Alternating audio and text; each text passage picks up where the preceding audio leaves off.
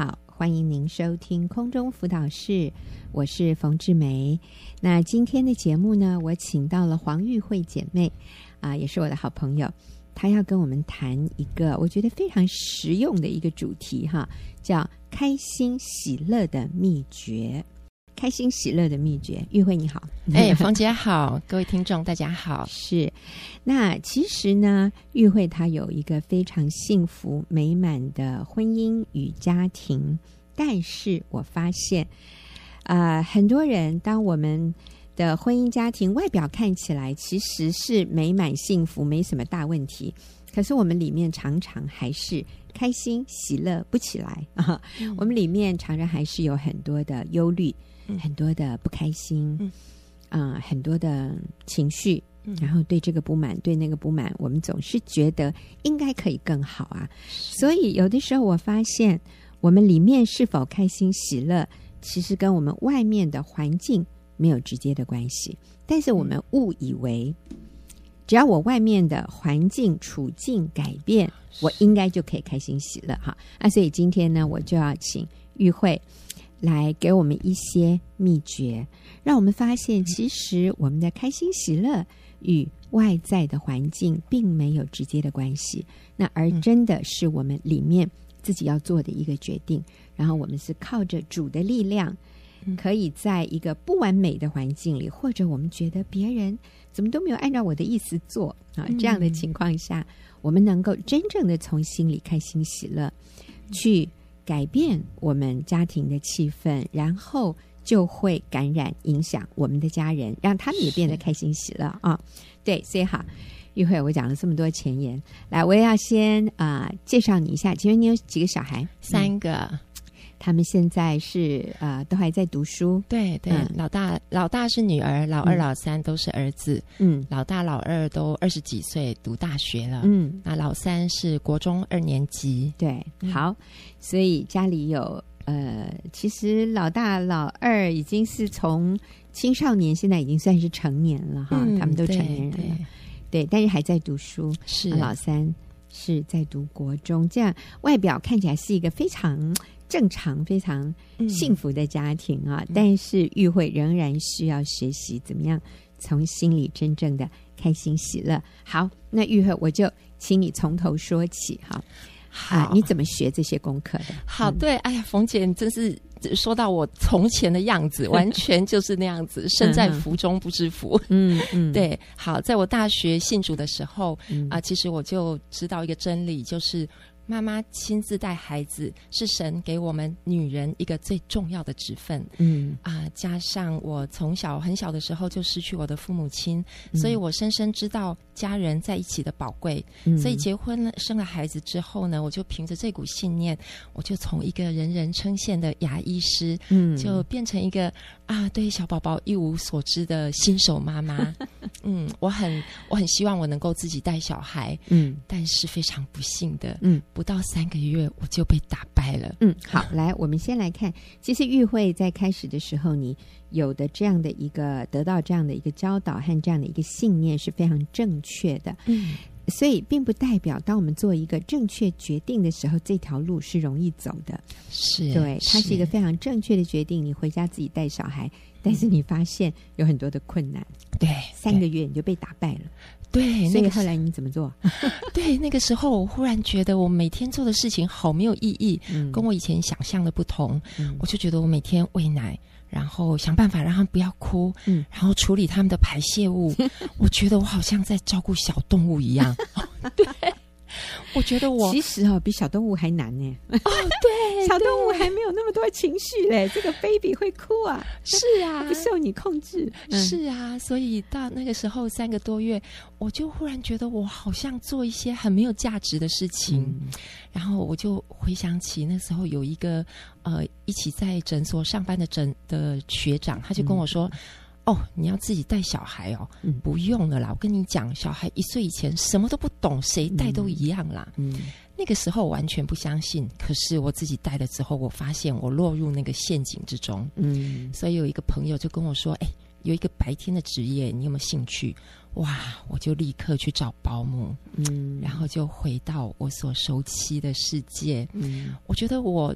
去上班，好像看起来是在长辈眼里看起来是比较正常，嗯，但是我心里真的知道那不是一个正确的选择。其实我觉得每一个妈妈心里都有这样的一个声音，她在她的孩子很小，她在外面上班的时候，其实她里面是有很多的不安的，对，她里面是有一些自我控诉的，对。啊，她是知道其实孩子最需要她，但是。嗯很多妈妈她没有办法去抗拒外面的人的眼光，嗯、像刚刚玉慧你提到的长辈，嗯、其实还不止长辈哎，嗯、还有那个学长，对不对？啊、对，还有同才，嗯，还有你的啊、呃、身边的街坊邻里的这个邻居，对，对啊，你看到人进出看到的人，人家一个个光鲜亮丽的，然后你灰头土脸的，你就真的觉得自己做错了决定了，对，所以你虽然。把孩子送给保姆了，可是你心里知道这是不对的。嗯、对啊，后来到小孩子比较大了，有反应了，嗯，我就忽然有一次听到他叫保姆，嗯，叫妈咪，哎呦，哎呦，我听了很心疼，我婆婆更心疼，嗯，嗯。所以后来，呃，等到我怀老二的时候，嗯，我就决定真的要必须要自己回家带，因为我发现。嗯，自己的孩子要跟自己建立关系，还是必须要自己建立跟他的关系，对，绝对不可能假手他人。是对，而且后来我发现，其实小孩子后来啊，很多很多年之后，我才知道，小孩子越小的时候是他们人生最重要的阶段，是他们人生最重要的基础。我我发现哦，等我带老三的时候，我才知道，哎呀，那个 baby 他多么需要在妈妈的怀里面，嗯啊。怀抱，嗯，闻妈妈的味道，嗯，吸妈妈的奶，是听妈妈的声音，嗯，我觉得那个是没有一个人可以取代的，是。所以其实一岁以前是最重要的，对，而不是什么一岁以前什么都不懂。哎呀，讲这种话的人哦，真的是，哎呀，不知道自己讲的是什么。其实越离出生近的那些日子是。他人生越重要，你越能够影响他。你做的一点点，就是事半功倍。你，嗯，他的年纪越大，离出生的日子越远，嗯、越久，其实你相对的对他的影响力也降低。所以前面的几年，其实是这个孩子人生最重要的基础阶段。就像盖房子、打地基一样，你怎么能说那个？那个地基，哎呦，不重要了，没有人看得见呐。嗯，盖地面物的时候，你再来认真讲这样话的人，也是完全不懂建筑嘛。对啊，对对，人生就是这样子。嗯嗯，好，所以你后来决定还是回家带小孩，放下那个充满关怀的牙医师的这样的一个专业。嗯，对对对，后来就很。很享受，很珍惜在家的时间。嗯哼，对。可是因为，嗯，那时候对对小孩还是不懂，所以到小组之前哈，我真的是一个紧张的妈妈。嗯，从前我最重视的就是要求他们要早睡早起，嗯、要做家生活习惯。是，结果 光要他们九点睡觉，嗯、哎呀，我就跟他们搞得气急败坏。嗯啊，他们只要睡不着，我经常就是说起来罚站，再睡不着。到客厅去青蛙跳，哎，我就跟我女儿说：“哎，我朋友都不相信我干过这种这些这些球这些事情。”我女儿还跟我说：“来来来，叫那些阿姨来，我说个三天三夜跟他们讲，都还说不完。”你们就知道我是多么可怕的妈妈 啊、呃！其实，嗯、呃，很多妈妈，其实我回想，我以前可能也是这样，我只是没有那么清楚的记忆，就是很焦虑。对。啊，非常焦虑啊，尤其孩子小的时候，尤其我们那时候都是比较年轻，嗯，我们会把我们做的事情的对与不对，建立在这个孩子他有没有按部就班的按照我们的意思去生活。嗯，我们真的很看重他是不是躺下去就能睡着，让他睡不着，我们就打他屁股啊，啊，就是用恐吓的啊，用威胁的让他就范。呃，可是其实常常我们是抓错了焦点，对啊，那个我们注意我们在意的事情，其实真的不是那么重要。嗯、对，那因为这样的事情，就让我们变得非常的焦虑，非常的担忧，嗯，然后情绪很紧绷，对，然后反而造成亲子关系里面的很多的冲突。所以呢，有的妈妈最后就说：“哦，我看我还是回去上班好了，因为在家里我。”觉得我更在残害我的小孩啊。嗯，那我要说的是，在家里带小孩绝对是一个正确的决定，但是我们需要用正确的态度、正确的方法来做。玉慧是非常愿意在家里带孩子，但是她对孩子充满焦虑。我是说早期哈，嗯，她说没有来到妇女小组之前，嗯，所以后来感谢主。嗯你就来到了学员妇女小组，有什么样的改变？好，对，呃，以前呢，我认为孩子如果在家里不听话、不服管教，或者是爱发脾气，那如果说他们在学校表现多好又多好，我觉得那根本也不能算是个好孩子。你觉得那都是假的，是不是？对，我觉得他们最根本、最基本的事情没有做到，嗯，其他那些别谈了。哦，对，所以就算老师夸奖他好，你都觉得那又怎样？是不是？对，因为在家里不是这样。对，真的很惭愧。有一次我还当着街上跟我女儿说。你不孝顺，其他一切一切都是假的。嗯，对，我就觉得很很伤他的心。嗯，对。那我的大女儿她是一个很外向的孩子。嗯，对，所以她在外面超受欢迎，在家里时间管理不好，又爱发脾气。那老二呢，在学校好乖哦。老师跟我说，他真希望每个同学都跟他一样，嗯、每个男孩子、男同学都跟他一样乖。他应该超级引以为荣的。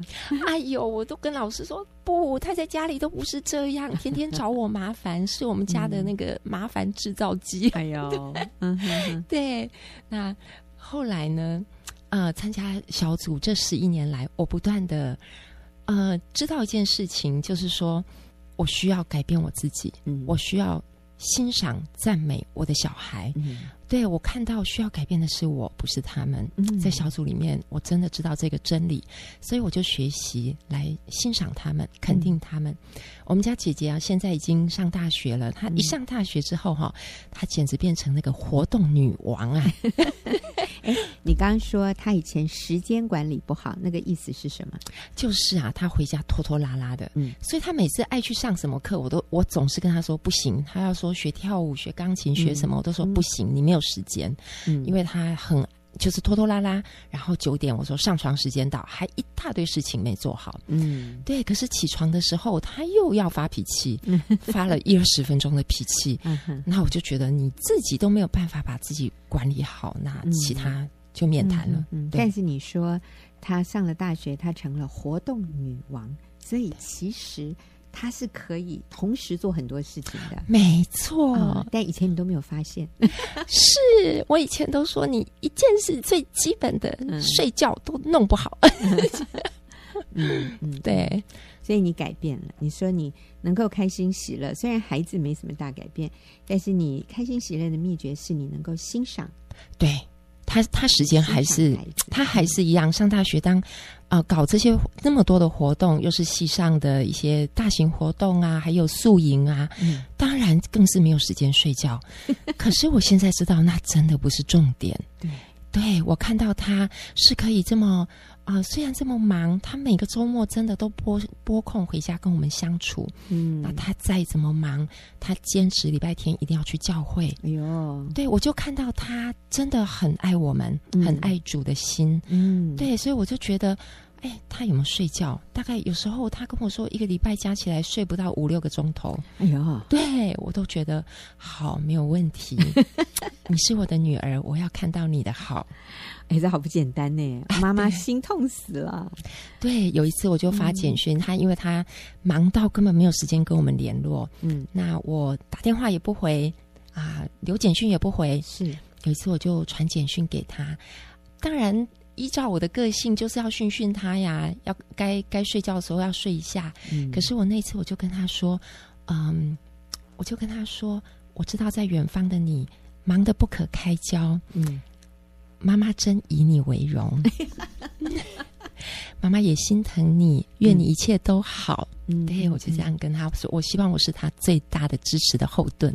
哇，那我要问你，玉慧，其实你心里有担忧吗？他这么多没时间睡觉，你会担心他的身体吗？我会，嗯、但是我相信他更需要的是我的正面的、嗯、积极、积极正面的看待他。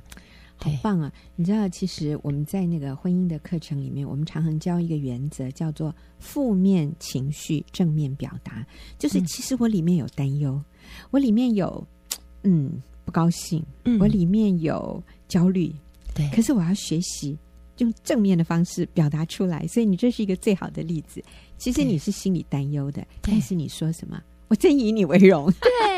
对，你去看到他好的那个部分，嗯，对，因为说真的，呃，他也不是能够被你掌控哎，对，你叫他不准再做事了，赶快去睡觉。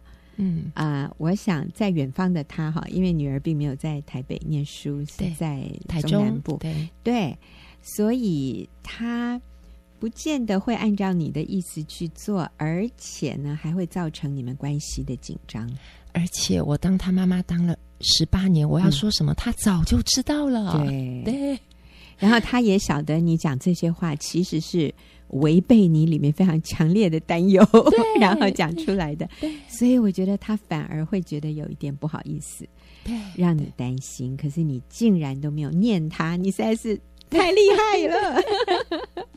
其实你给他做了很好的榜样，哎，他说：“哇，我妈实在太强了。”其实担心的要死，然后还能说以我为荣。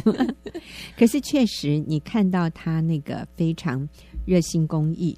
对，非常愿意负责，对，然后非常勤劳，对。啊，然后就是做一件事情要把它做得尽善尽美，对，而且他不但是要完美，嗯、而且他真的很关心人，他会花很多的时间去协调不同的意见，嗯，对，我觉得他是一个很好的领袖，跟你一样，是感谢，跟妈妈一样棒，好，所以这是老大，嗯。嗯，那老二哈，嗯。啊。呃真的，那时候我很很没有办法控制他。那时候他还小学，嗯、怎么做都做不好。后来我就很单纯、很简单，我决定我不再处罚他。嗯，他犯错的时候，我就多一点包容他。哦，我不跟他正面冲突。嗯，对，那我只只有赞美他、肯定他。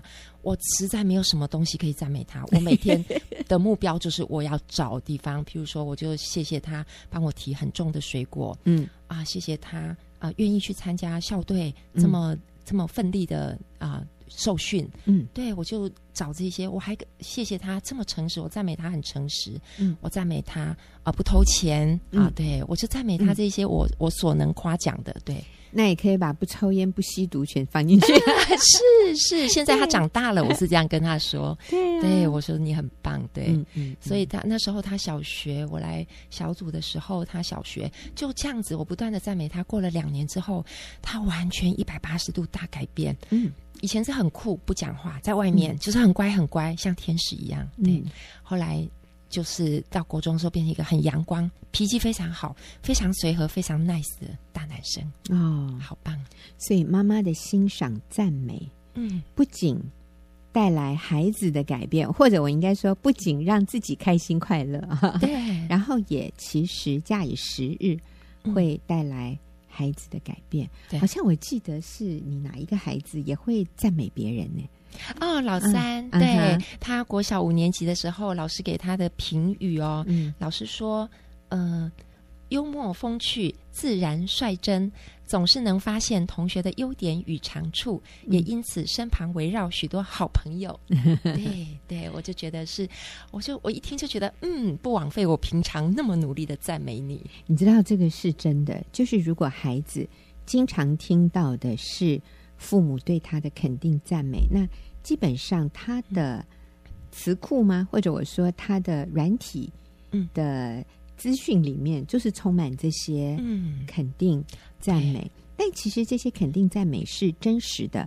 它不是虚浮的，不是夸，嗯、呃，或者我说不是没有根据的，所以我们不是说其实孩子做的很不好，我们还说他做的很好，嗯，不是，而是像刚玉慧说的，你看到他有帮我提重东西，谢谢你，嗯、你没有撒谎，你没有偷钱，对，我会这个谢谢谢谢你，你刚刚是不是这样说？对对对，哦、是，对啊，各位你知道吗？他没有偷你的钱，你都可以谢谢他，对，我们会觉得那个是应该的，但是今今天他没有去做这些。得罪人、得罪自己的事，我们就应该尽量找这些来感谢他。对哦，他吃东西不挑食，这个也值得感谢啊。对哦，他早上你叫他，他愿意起来，你要感谢他。对，没错，嗯、没错。他晚上回来准时回来，你要感谢他。对，很多孩子不准时回家的，对，在外面溜达溜达，你也不知道他在做什么。所以你的孩子愿意早上准时。离开家，或者晚上回来没有把联络簿忘记带，你都 你都要感谢他。对，你可以找很多你平常看不到的。求主开你的眼睛，是那孩子听多了，你知道吗？他跟别人在一起的时候，他就会跟你一样去找到别人的优点，对，就去赞美别人。那这个对孩子的人际关系是。非常非常重要的。对，好，那我想今天我们就讲到开心喜乐的第一个秘诀，就是我们去欣赏、赞美孩子。嗯，妈妈，当你这样做的时候，你自己也会开心，你会发现你的孩子其实还不赖哦，还蛮好的。好，那我们就谢谢玉慧的分享，我们休息一会儿啊，等一下就要进入问题解答的时间。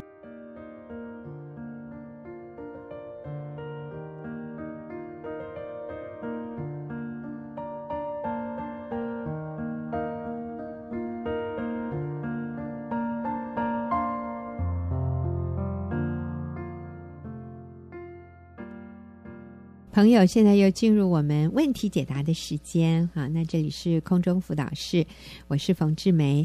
那今天我也要跟秀敏啊，秀敏是学员妇女事工的小组长，啊，她非常有经验哈，在帮助姐妹这些婚姻家庭问题上，所以秀敏要帮助我一起来回答问题。秀敏你好。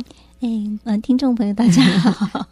是是，好。那秀敏，其实今天我们要回答的这一个问题，哈，啊，他还蛮长的。嗯，这个朋友好认真哦，他写了还不少。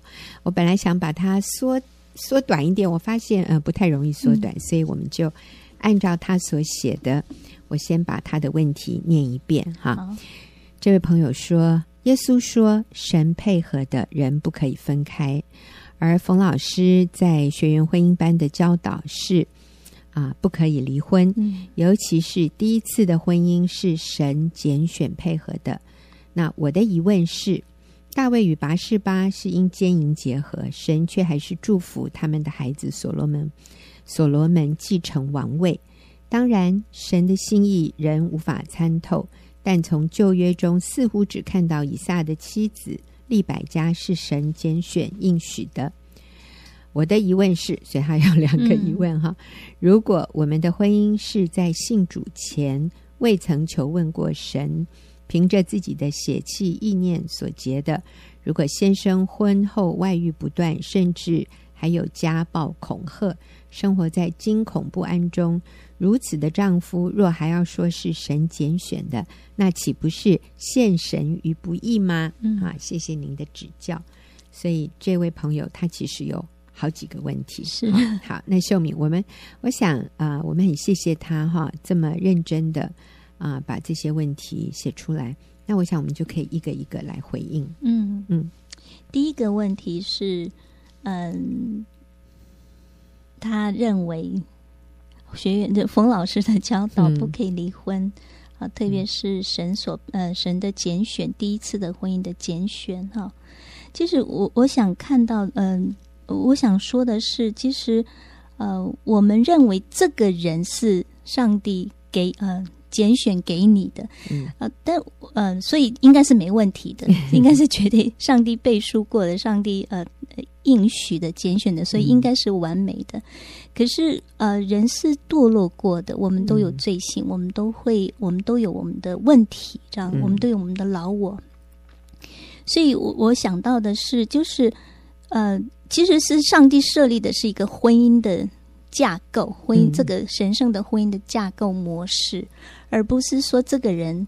呃，完全没问题，然后就是上帝拣选的，嗯、所以你不管在什么情况下进入婚姻，就是进入了神所设立的这个婚姻的架构里面，嗯，那你就要按照圣经所教导的婚姻的这样的一个盟约的一个呃婚姻盟约的方式来经营你的婚姻，嗯、不管这个人是 什么样的人，这样子，嗯。嗯，呃，我们也一个一个来看哈，嗯、他说。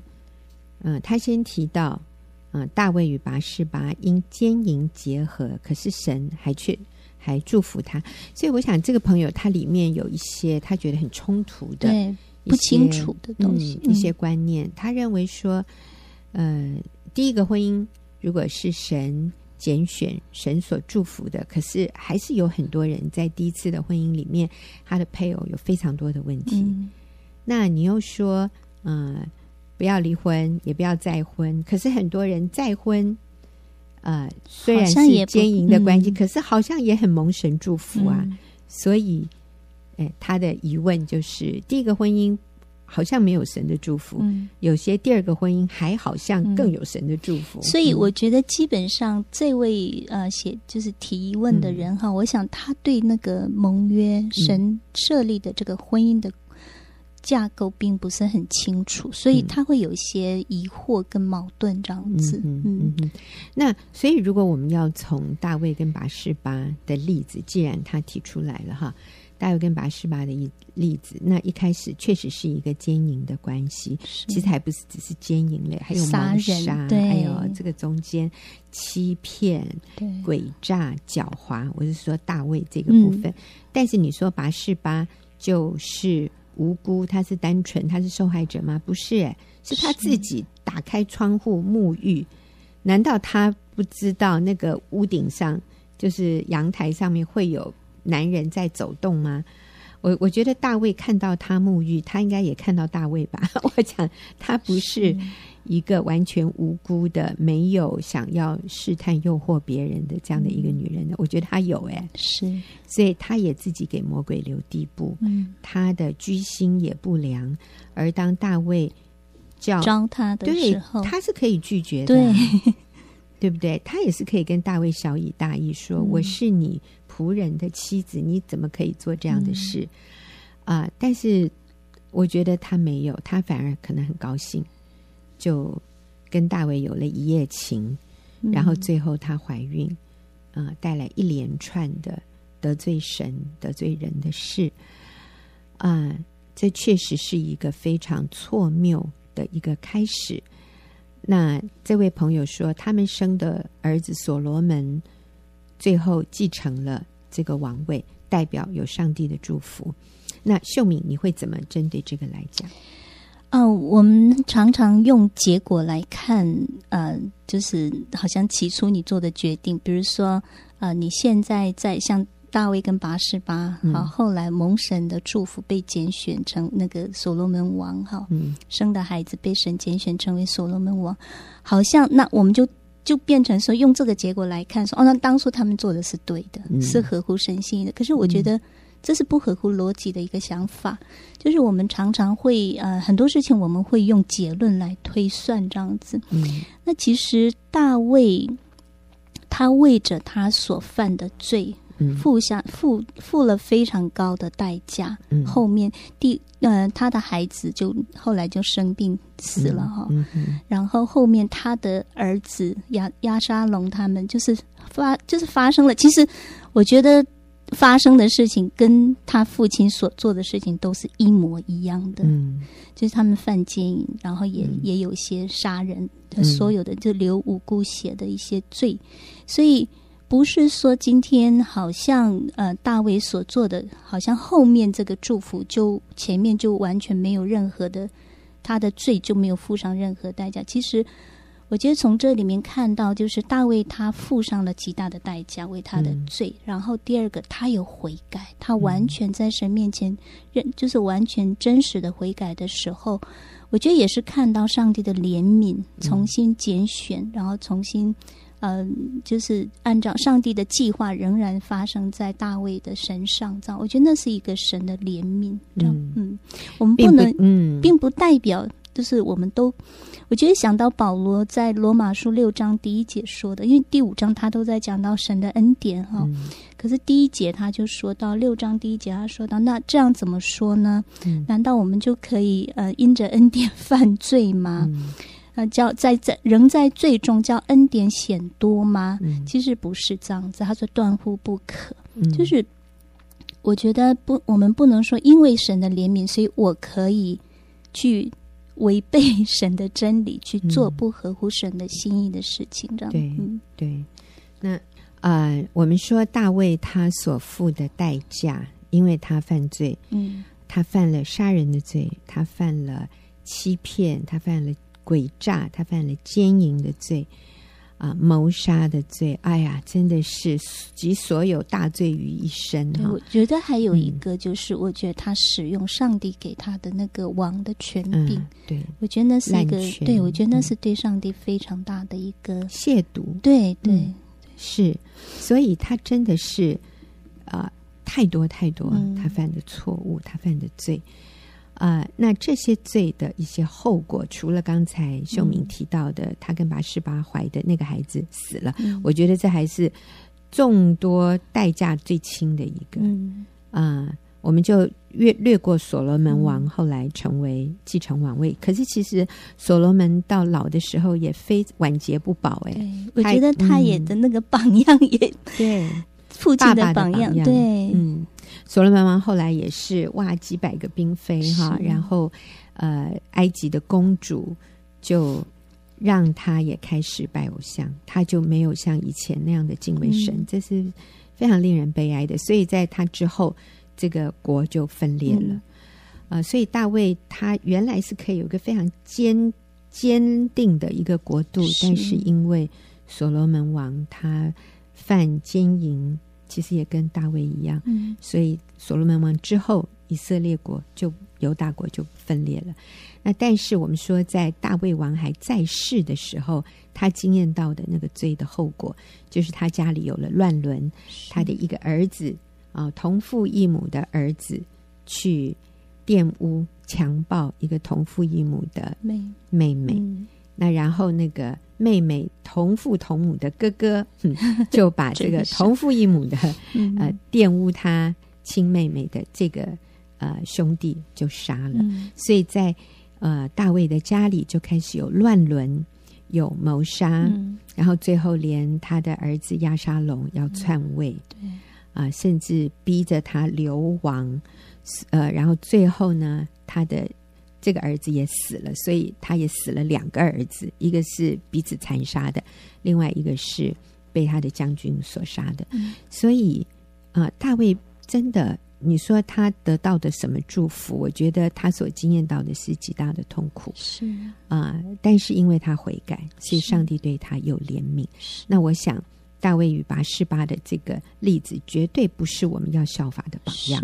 然后用这个来说，上帝也祝福他，所以我可以去犯奸淫，嗯、我可以去背叛，然后最后我上帝还是会回过头来祝福我。那我觉得这样是对圣经一个不正确的了解。是啊、呃，他继续问的问题是说，如果我们的婚姻是在信主前未曾求问过神，凭着自己的血气意念所结的。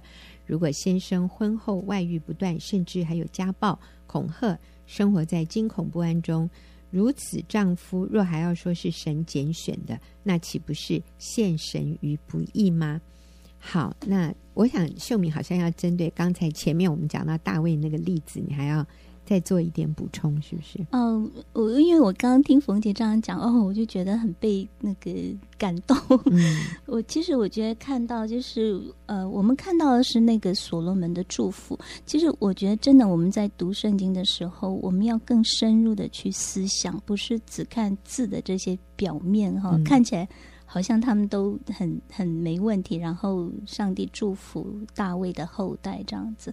可是我想到的是，大卫在诗篇里面，他写了很多很多忧伤痛悔那个悔改，所以我相信他一生虽然被神赦免，完全的悔改过，但是他要背负那个罪的后果哈。嗯、我相信他里面是非常懊悔的，嗯，非常。忧伤的，为他这个罪的代价要付的那个代价，这样，所以我觉得，嗯、呃，这对他来讲是一个很大的亏损，嗯，对，所以我觉得真的是我不是我们所想象的这样子，嗯、所以我觉得真的是我们愿意去，那我我不是说我们都都一定是可以完美或怎么样，但是我觉得真的是靠着基督，我们要做完全的人，这样子，遵行神的旨意的，嗯，嗯，那接着。呃，这位我想应该是姐妹哈，对啊，因为她说是她先生外遇不断，嗯，还有家暴、恐吓，啊、呃，而这个先生是在他没有没有信主前，他就选择结婚的对象，嗯、这样的男人也是上帝所配合的吗？嗯，这也是上帝给他最好的礼物吗？嗯、他觉得这样的说法实在他很难接受。他说：“你这样讲简直是陷身于不义。”嗯，那我也想问高呃，有些时候如果说基督徒哈，我们也问过神，我们也祷告过，对，对对，也在信主之后认识了先生，结了婚。那我像我们，我跟我先生就是啊。嗯那你说就会完全没问题吗？嗯、就就是呃，完全那个人没缺点，那是不可能的，因为真的问题的根，问题的，我们就我自己就是一个问题的制造者，这样子，嗯、我就是每天，嗯、对啊，只要我我决定，我就可以制造问题。嗯，所以今天不管你的先生是是不是信主的，是不是求问过神的，是不是？这些都不是重点，我觉得重点是我们都是罪人，嗯、我们都有很多的老我，我们都会有冲突，都要去解决。嗯，对，所以嗯、呃，当那你跟这个人相处，你就会有很多的问题出来，你里面就有很多的对需要去调整的。所以我觉得说，我们愿不愿意相信上帝的呃主权，上帝的计划，在我的生命当中，这个人在我的生命当中是要。带给我生命的祝福，带给我生命的改变，嗯、而不是说只看到他这些。当然，我相信这位嗯、呃、有家暴、有恐吓，真的是很不容易。嗯、但是，我想，只要我们在真理当中是有路可以走的。嗯，对，我觉得记得我女儿她她跟我讲过，因为她听到她的同学的家庭有些状况，嗯、她回来就非常的激动跟我说：“她说妈妈。”我听了之后，我觉得是有路可以走的，嗯、只要他们愿意。嗯、他说愿意来参加我们的小组，他很可爱。嗯、他说有路可以走的，不是想象中那么的难，这样子。所以我觉得说，真的就是呃，不管怎么样，真的在基督里面没有难解决的事啊。嗯嗯嗯。那我想，呃，这位姐妹是这样说，那我也可以倒过来说，今天如果一个男人他在婚姻里，然后他。对我们说：“你知道吗？我太太，呃，又不敬重我，挑剔我，鄙视我，啊、呃，论断我。她不了解我，她不接纳我，她非常情绪化，而且她也不明白，也不愿意来满足我的需要。呃，她甚至在别人背后，在我的背后批评论断我，咒骂我。嗯，啊、呃，像这样的女人，我还。”我还要说他是神为我预备的吗？你简直是陷神于不义哈！